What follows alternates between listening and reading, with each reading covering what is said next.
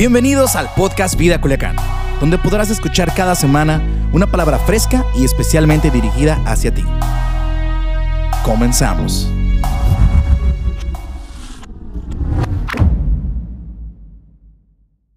Pero vamos a seguir con la serie del amor.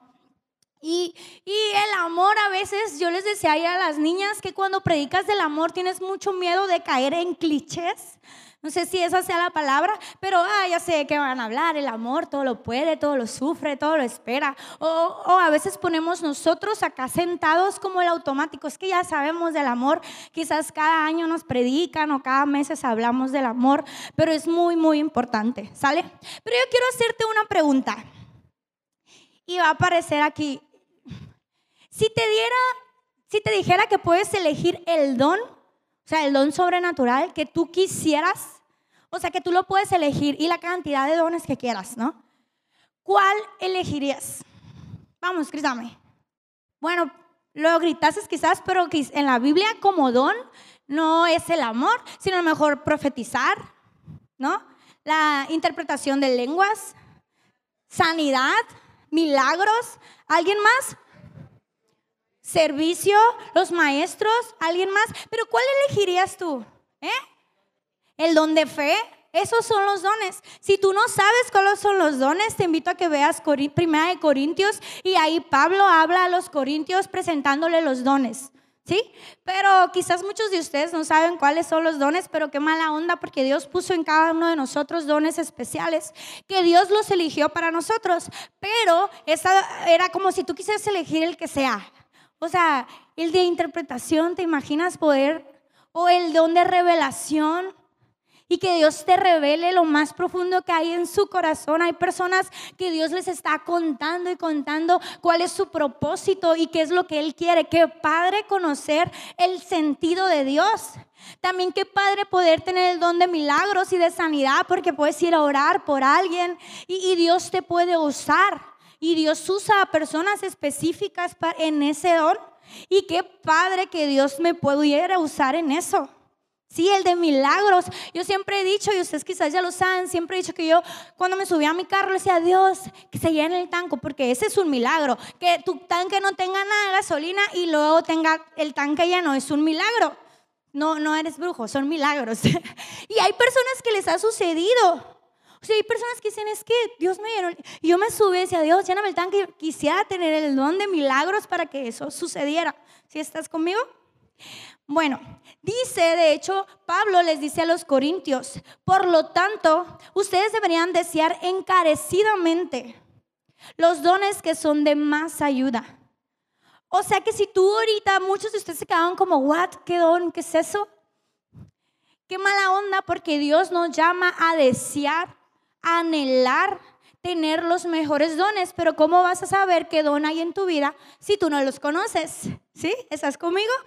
Entonces dice Pablo, él de verdad deben de desear encarecidamente los dones que son de más ayuda, pero ahora déjenme mostrarles una manera de vida que supera todas las demás. O sea, hay una manera de vivir que es mayor a cualquier don que Dios te pueda dar. Y antes de entrar y mostrarles cuál es esta vida que supera todo, quiero hablarte acerca de Corintios. Corintios es un libro que está en la Biblia. Hay primera y segunda de Corintios, por si no, no estás aquí conmigo. ¿Sale? Corintios es una parte de la Biblia escrita por quién? Por Pablo.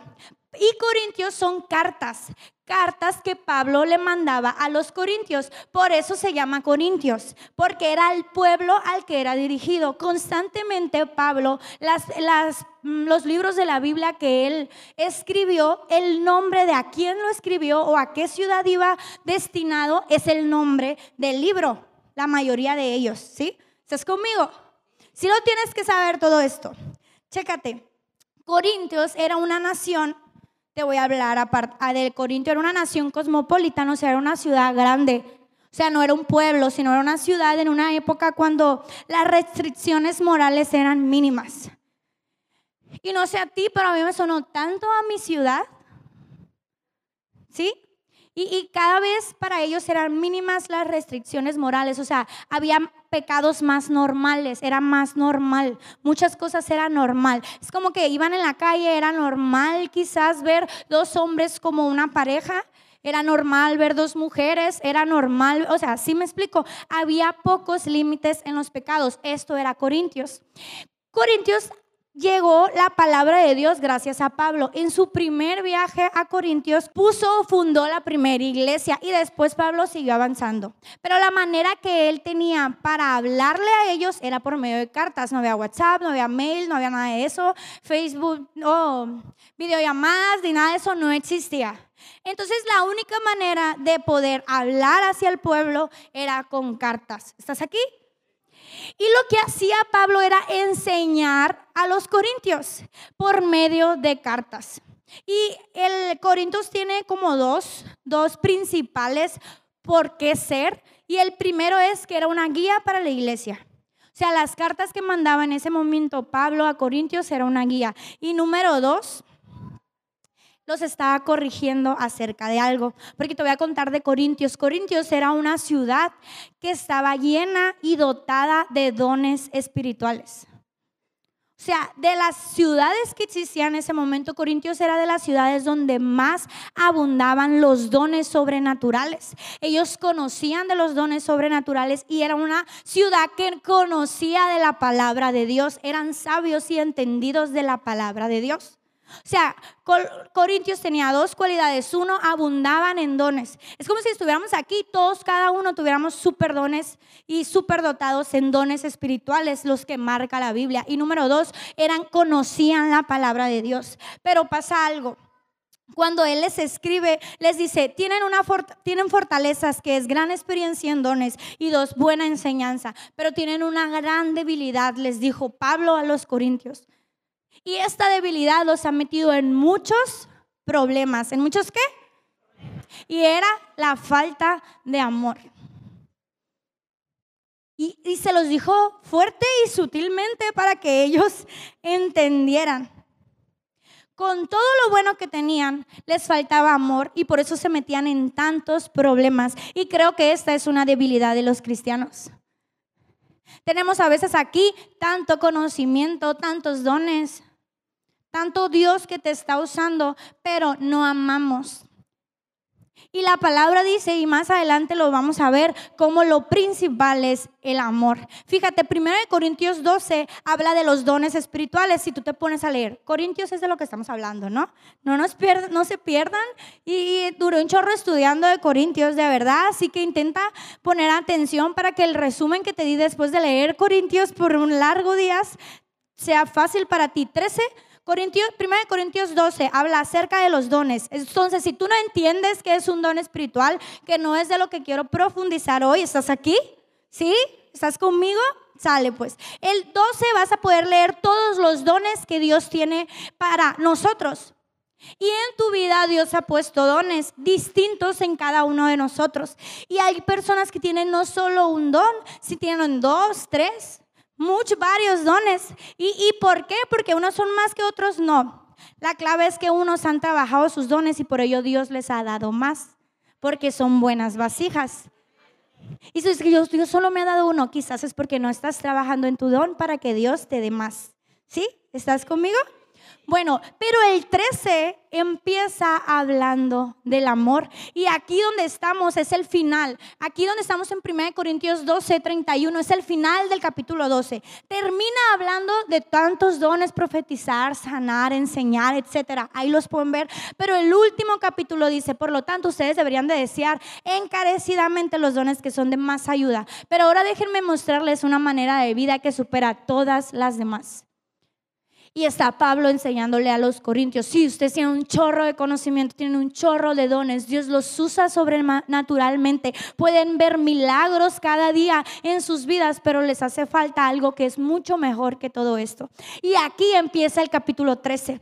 Y el capítulo 13 lo primero que dice es el amor. Y él empieza a decirles que el amor es primero. Sin amor no hay nada. Y luego el número 14 empieza diciéndonos una palabra que ahorita les voy a dar y luego sigue hablando de los dones y, y todo. O sea, Pablo estaba hablando de los dones, de cómo Dios quería usar a la iglesia, de los dones con los que Dios los había eh, dotado, pero se detiene para decirles aguas. Porque el don que tú tienes no es más importante que el amor. El amor es lo más importante y el amor es lo que más debes de desear. Y luego, luego termino otra vez. Ah, sigamos con los dones. Sigamos con que Dios te use.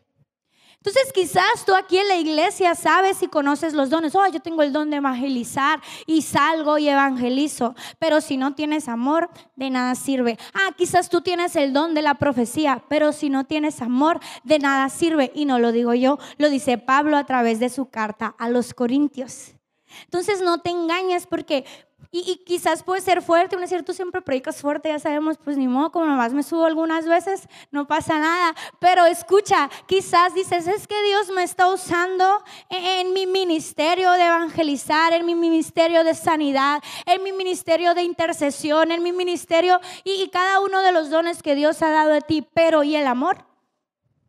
Porque que Dios te esté utilizando no quiere decir que estés amando. Y si no estás amando, todo lo que estás haciendo no sirve de nada.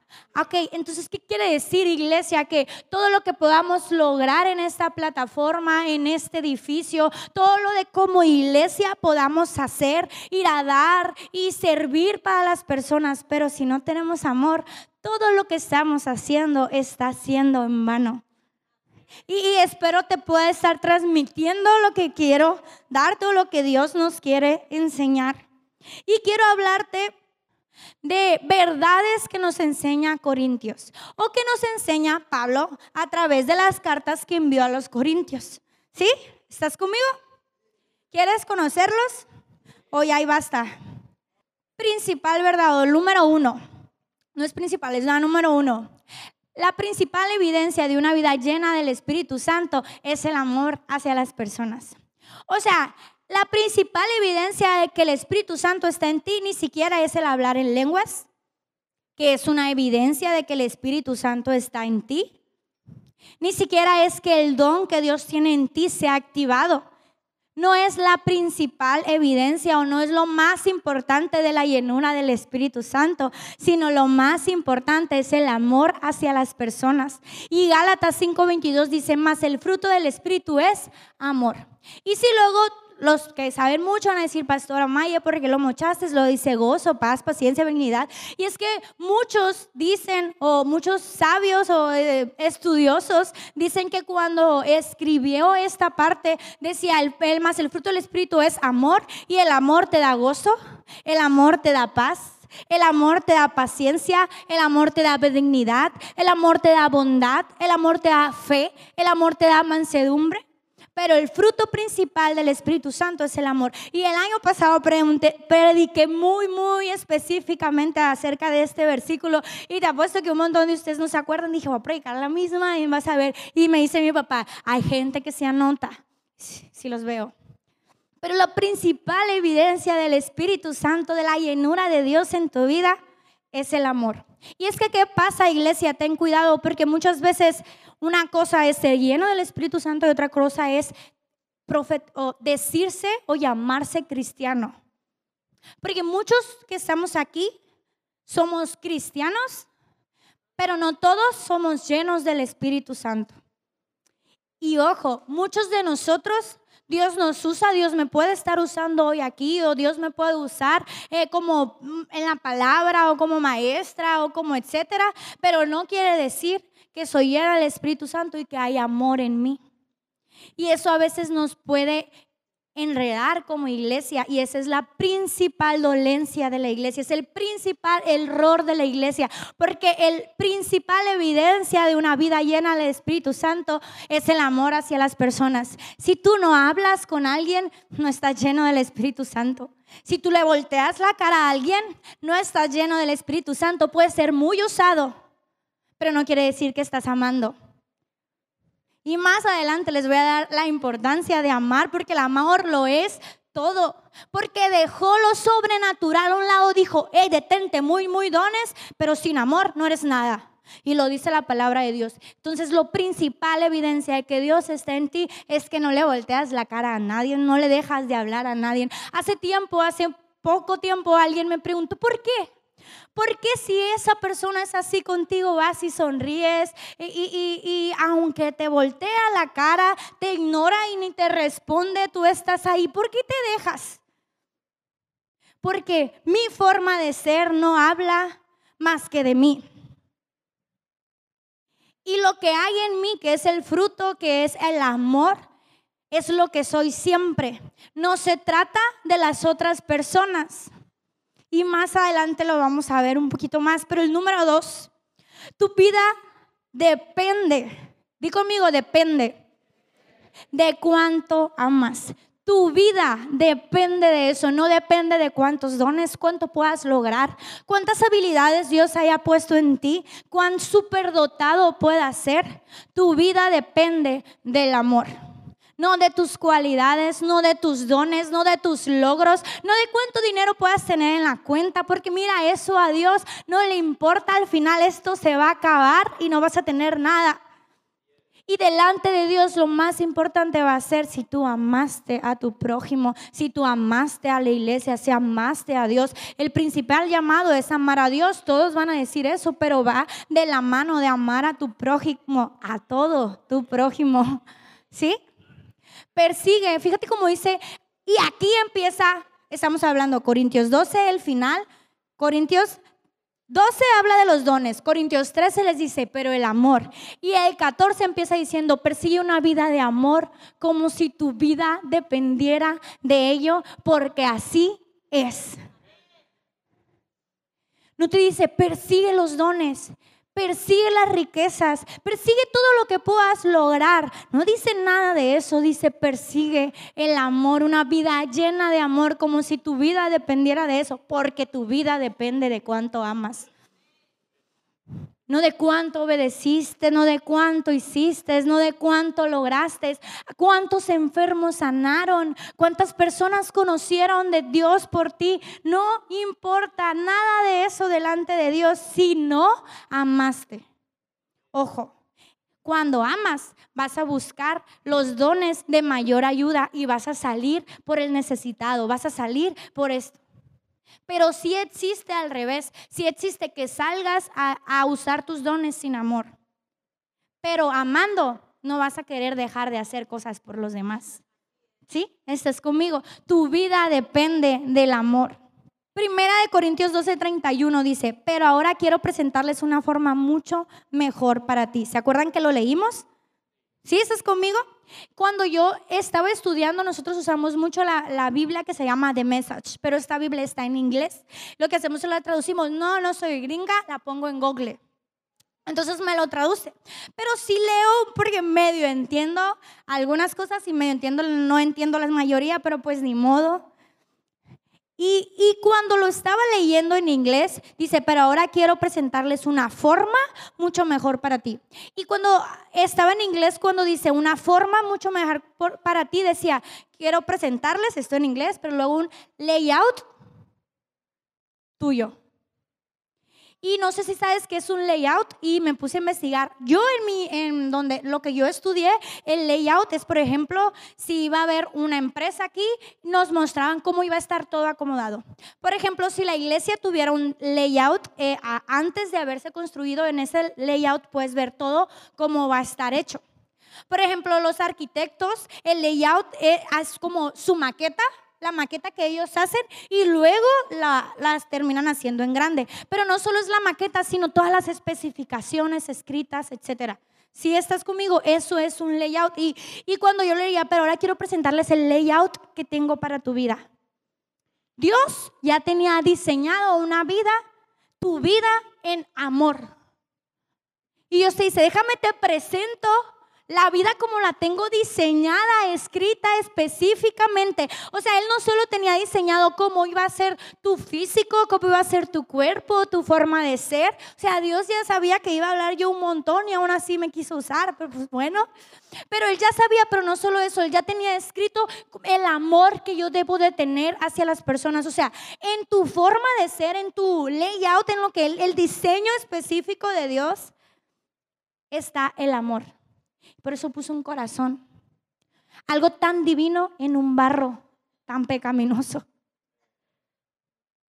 Sí, porque el barro, el cuerpo es pecado, es, es terrenal, pero el corazón es del cielo. Por eso en un diseño hecho de tierra puso un corazón que es algo tan divino, porque el amor es algo divino, pero es algo que estaba para nosotros. ¿Sí? Si estás conmigo, espero estés entendiendo. Número tres, la revelación te lleva a amar a las personas. Escucha, cuando Dios se ha revelado a tu vida, cuando Dios se ha mostrado a ti, cuando el Espíritu Santo te ha llenado, o sea, cuando estás lleno y Dios te revela algo, es te lleva a amar a las personas. Escucha, cuando Dios me llamó a mí, quizás algunos de ustedes o los jóvenes ya lo han escuchado, pero hace dos años, dos años y medio, no recuerdo bien, eh, estaba en el corazón de nuestro pastor el levantar pastores jóvenes. Y él había hablado con nosotros, había hablado con el pastor Jaime y conmigo, y, era algo todavía que no había orado y nos había puesto, o sea, era algo que podía quitar. Pero yo lo recuerdo bien esto, escucha. Y no me acuerdo de la predicación, pero toda la predicación Dios me estuvo llenando. No me acuerdo. No me preguntes de qué estaban hablando, quién quiten estaban hablando de eso. Pero Dios tenía una cita conmigo si estás conmigo, yo puedo recordarme allá atrás, sentada. O sea, yo eso lo puedo recordar así como súper bien. O sea, yo me veo como ahí está mi cuerpo, mi espíritu acá viéndome yo allá atrás sentada. Estaba Milton predicando y, era en ese tiempo y, y, y, iba a pasar algo en la iglesia. Pero yo me acuerdo que yo estaba ahí y lloraba y no me acuerdo de qué estaba predicando, pero en una yo empecé a sentir un amor por la iglesia. No es que antes no la amara, pero es algo sobrenatural. O sea, como Dios revelándome el propósito de Dios para mi vida, pero al revelárseme Dios a mí, pude entender el amar la iglesia y el amar las personas. No sé si me estoy dando a entender, pero cuando Dios te ha revelado a ti, tus dones, tu ministerio, tu llamado, lo que Él tiene, tu futuro, cuando Él te revela el futuro que tiene para ti, automáticamente dentro va el amor hacia la iglesia, el amor hacia las personas. Y mi enfoque cambió por la iglesia, por las personas. No quiere decir que un día no me levante y diga, quiero que la iglesia desaparezca, porque un corazón, algo tan divino, está dentro de un cuerpo que es terrenal. Y por eso a veces te pasa que, ay, quiero ahorcar a mi marido, pero este aquí está el amor. ¿Sí me explico? Porque esta es tu parte terrenal. Pero cuando te he revelado Dios, no puedes dejar de amar. Y escúchame. Fíjate lo que dice en, en 1 Corintios 13, 1. Si pudiera hablar todos los idiomas del mundo y de los ángeles, pero no amara a los demás, yo no sería más que un metal, ruidoso o un címbalo que resuena. Por eso te digo, el hablar en lenguas no es nada si no amas. Es ruido. Ahí lo dice, yo no lo digo. Si tuviera el don de profecía y entendiera todos los planes secretos de Dios y contara con todo el conocimiento. O sea, si yo me parara y Él me revelara y me revelara lo de Él, lo de Él, lo de Él, lo de todos. O sea, si yo tuviera todo el conocimiento y si tuviera una fe que me hiciera capaz de mover montañas, pero no amaba a otros, no sería de nada. Te voy a decir por qué. Porque hay quienes tienen el don de revelación y Dios les revela, por ejemplo, quizás el pecado que, que hay en otras personas, porque sí pasa. Pero cuando no hay amor, te voy a decir qué es lo que pasa. Empieza a haber juicio. Un Dios que no tiene juicio no te va a mostrar juicio hacia las personas, te va a mostrar amor hacia las personas. ¿Estás conmigo? ¿De qué sirve tener esa revelación si no amas? Dios te puso a lo mejor un don, pero te lo puso para amar a los demás. Y escúchame, cuando hay una revelación, que no lleva amor a las personas, no es de Dios, es del diablo. Cuando tú quieres llegar decir, es que andas en pecado, arrepiéntete, ¡ah! ese no es Dios. es el diablo. Porque cuando Dios te puso el don de, de, revelación, que Él te puede dar a entender lo que está pasando, es para que llores y ores en su presencia y llores por esa persona y haya una compasión y un dolor que pone en ti, porque me ha pasado cuando Dios te llama por una iglesia y te pone, casi no me gusta decir esto, pero Dios me ha llamado como pastora le guste a quien le guste, sea completa o no, pero yo a veces veo el sufrir o, lo que están pasando, el pecado que hay en muchos de, los morros, porque son con los que más estoy, y comienzo a llorar y a llorar y a sentir un peso, no juicio, no juicio, ojo, si hay corrección, porque Dios me llamó para corregir, pero no para dar juicio. No crean que ahora, ay, la maestra no me anda corrigiendo, anda mal. No, Dios sí me llamó para guiar, pero no para traer juicio a su vida. Si algo tú llegas y das juicio a otros no es de Dios, es que el diablo te está usando, hermano. Cuatro, amor no es recibir, sino dar. Y se nos ha dicho tanto, porque el amor no es un sentimiento, es una decisión. Porque tú amas a otros, pero muchos están esperando ser amados. Y escucha lo que dice la Biblia, ama a tu prójimo como a ti mismo. Y esa es la primer mentira y más grande mentira que el mundo nos ha pintado. Vivimos buscando recibir amor, que mi esposo me ame, que haga esto por mí, que me limpie, que me saque, que me cuide, que mi esposa me haga comida, que me lave, que me planche. Y que, esta persona haga esto por mí. Y que me traiga regalos. Y que sea así conmigo. Y, y, esto nos han pintado. El amor es que te traigan, que te, que te enamoren, que te cuidan, que te protejan. Pero eso no es amor, es egoísmo. Porque el amor no está para recibir, sino está para dar. Tú dale un regalo a tu esposo. No esperes que él te esté dando. Porque los matrimonios fracasan y vas a decir, tú ni sabes porque no estás casada. Soy muy experta, estoy en todos los... La Biblia es muy específica. No tienes que estar casado para saber esto. Amor es dar, no recibir. ¿Sabes por qué hay matrimonios rompiéndose? Porque están esperando del otro. Están esperando que los amen, que los cuidan, que sean su príncipe o su princesa o su criada. Eh, están esperando que sean y que sean y que sean. Pero si el amor no es eso, el amor es dar. El amor no es recibir.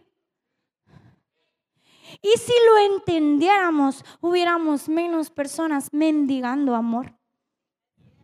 Pero vivimos en una sociedad que mendiga amor por tantas partes. Buscamos y buscamos amor y buscamos amor, pero el amor no se busca porque el amor no es algo que se va a recibir, el amor es algo que se da, que sale de ti.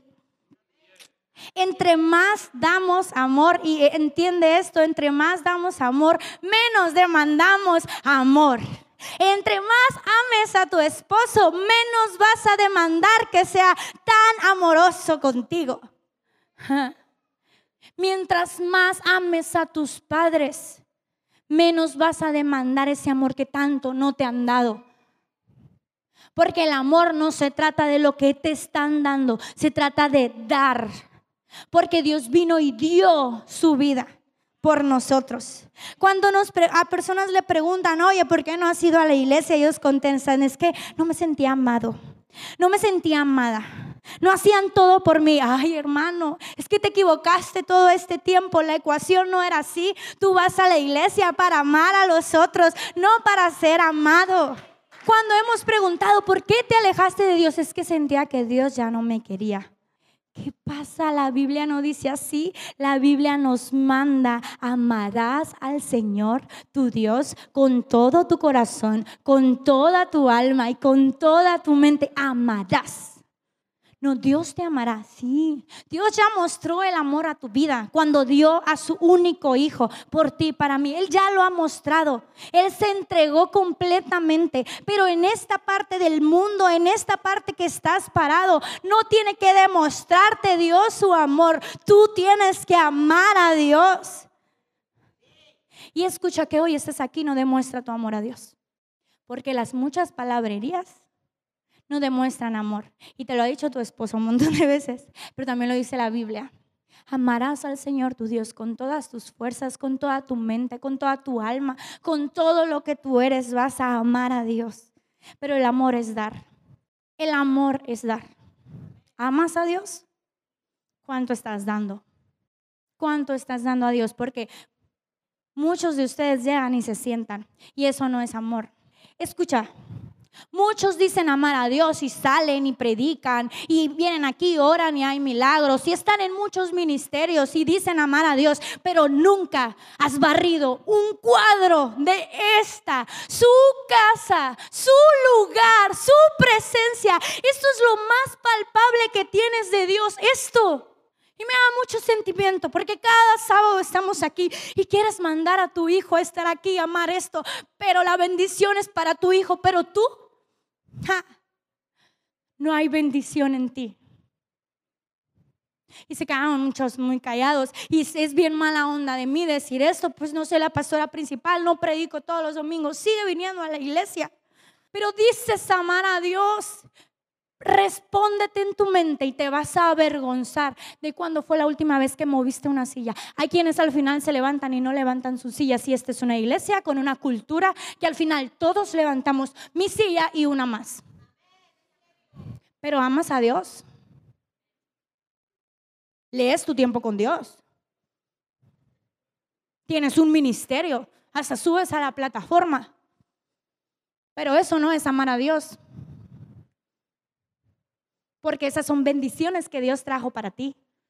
Eso es de Dios para ti y tú para Dios. Y me da mucho sentimiento. Y quizás es muy fuerte, pero de alguna forma se los tenía que decir en alguna prédica. A veces mandas a tu hijo y, y que la pastora y el pastor estén barriendo y estén ahí. Si ellos no, no lo voy a hacer. Pero ahí demuestras el amor a Dios, hermano, amado mío. No estás aquí para que Dios te ame, estás para amar. No estás aquí para que tu pastor te ame, estás para amar a tu pastor. No estás aquí para que tu esposo te ame, estás para amar a tu esposo. No estás aquí para que tus padres te amen, estás para amar a tus padres. No hay, es que mis padres nunca estuvieron, ni que tiene. Dios se ha revelado a ti, ámalos. El amor es un mandato. O sea, si ya no lo haces porque te nace, es un mandato. Y un acto de nuestra voluntad. Ay, ¿cómo es un mandato y un acto de nuestra voluntad? Sí, el amor es todo esto junto y esto te va a ayudar a lograr amor. Uno es un mandato porque Dios dijo que amáramos unos a los otros. Fue un mandato y te mando. Y lo dice la Biblia como mandato el amar a las personas. Pero número dos, tú decides cada día amar a las personas. Te levantas y decides amar a tu vecino que te echa la basura, amar a tu esposo, aunque sea muy complicado, o tu esposa, que estamos locas las mujeres, pero tú decides amarlas. Uno es un mandato, Dios te llamó a amar, pero dos, tú decides amar. Y quiero leerte muy rápido lo que dice Primera de Corintios 13. El camino del amor, así se llama. Este versículo en la versión del message, por si no dice igual en tu Biblia. Si hablo con elocuencia humana y es angelical, pero no amo, no soy más que un crujir de una puerta oxidada. O sea que no importa que yo no hable tan bien, pero si amo al 100. si hablo la palabra de Dios con poder, revelando todos sus misterios, aclarando todo como el día. Y si tengo fe que dice una montaña, salta y salta, pero no amo, no soy nada. Si doy todo lo que tengo a los pobres, incluso voy a la hoguera por ser quemado como mártir, pero no amo, no he de llegar a ninguna parte. Entonces, no importa lo que diga, lo que crea y lo que haga, estoy en bancarrota sin amor. No importa cuánto puedas hacer por tu esposa, por tus hijos, no son acciones, sino es amor. El amor nunca se rinde, ¿nunca qué? Y si tienes a tu esposo y a tu esposo a un lado, dile, nunca se rinde. No seas cobarde, dile. Porque si ha pasado por tu mente el divorcio, el amor no se rinde. Aunque esté loca, no te rindas. Díselo todas las mañanas porque las mujeres sí estamos locas. O sea, yo soy mujer y sé que estoy loca. Un día amanezco de buenas, otro de malas, otros me quieres, no me quieres. O sea, estamos locas, es difícil para los hombres. O sea, yo hoy me pongo en su papel. Pero el amor no se rinde. El amor se preocupa más por los demás que por uno mismo, más por los demás, más por Dios, más por su casa que por tu casa. Mi mamá ya lo entendió. El amor no se pavonea, no tiene la cabeza hinchada, no impone a los demás, no siempre es yo primero, no sale disparado del mango, no guarda la cuenta de los pecados de otros, no se deleita cuando otros se arrastran, se deleita en, la flor, en el florecimiento de la verdad, se pone de pie con cualquier cosa. O sea que si ahorita el amor en tu matrimonio, en tu familia, con tus padres, con tus hijos, está caído, el amor, el verdadero amor que Dios nos revela y del que nos habla, se levanta fácil. No necesita hacer muchas cosas. Tienes que hacer mucho para que yo te ame de nuevo. Ese no es el amor que Dios nos enseña. Y ya sé que me vas a decir, Maye, pero me tengo que amar más yo. Tengo que, es que mis padres nunca estuvo ahí. ¿Por qué lo voy a amar? ¿Por qué lo voy a perdonar con un, un regalito que me quiera dar? Porque eso es el verdadero amor. Confía en Dios siempre. Siempre busca lo mejor. Nunca mira hacia atrás, pero siempre hasta final. El amor nunca muere. El discurso inspirador terminará algún día. le, Orar en lenguas terminada. La comprensión alcanzará su límite. Conocemos solo una parte de la verdad y lo que decimos sobre Dios siempre es complejo. Sí, sí o no. Pero cuando llegue el completo, nuestros completos serán cancelados. Cuando era bebé, en el seno de mi madre gorgoteaba y chillaba como cualquier bebé. Cuando crecí, dejé esas formas infantiles para siempre. Todavía no vemos las cosas con claridad, estamos en, cerrando los ojos en la niebla, mirando a través de la niebla. Pero no pasará mucho tiempo antes de que el clima se aclare y el sol brille. Lo veremos todo entonces, lo veremos tan claramente como Dios nos ve, conociéndolo directamente tal como nos conoce. Pero ahora, hasta que esté el completo aquí, tenemos tres cosas por hacer para guiarnos hacia esa consumación. Tenemos tres cosas por hacer de aquí a, que Él venga. De aquí hasta que toda la verdad, que toda su palabra sea revelada en nuestras vidas, tenemos tres cosas por hacer. Uno, confiar firmemente en Dios. Dos, esperar inquebrantablemente. Y tres, amar de manera extravagante. Y lo mejor de los tres, ¿cuál creen que es? El amor. Ama extravagantemente a las personas sin importar, es que siento que no me veo tan linda, sin importar que hagan para hacia ti, sin importar cómo te vean, sin importar lo que te hagan, sin importar cuánto te pisoteen. Lo más importante, amado hermano, no es el gran ministerio que Dios puso en tu vida. Lo más importante no es lo maravilloso el trabajo que Dios puso en tu vida. Lo más importante para mi vida no es que un día Dios me dio el privilegio de estar aquí, porque no me lo dieron mis padres si brinco en sus hombros y tengo una gran ventaja, si es cierto. Pero el llamado no me lo dio mi padre, me lo dio Dios. Pero este llamado no es más importante que amar.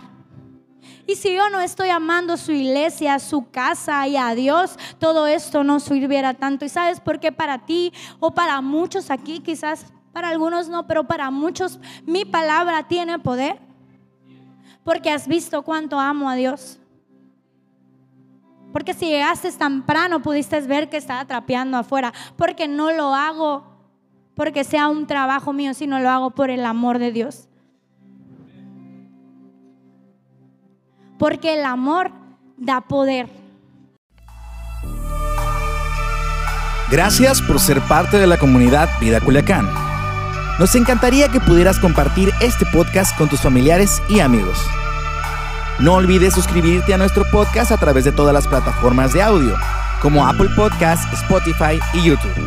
También recuerda que nos puedes seguir a través de nuestras redes sociales como arroba Vida Culiacán en Instagram y Vida Culiacán en Facebook.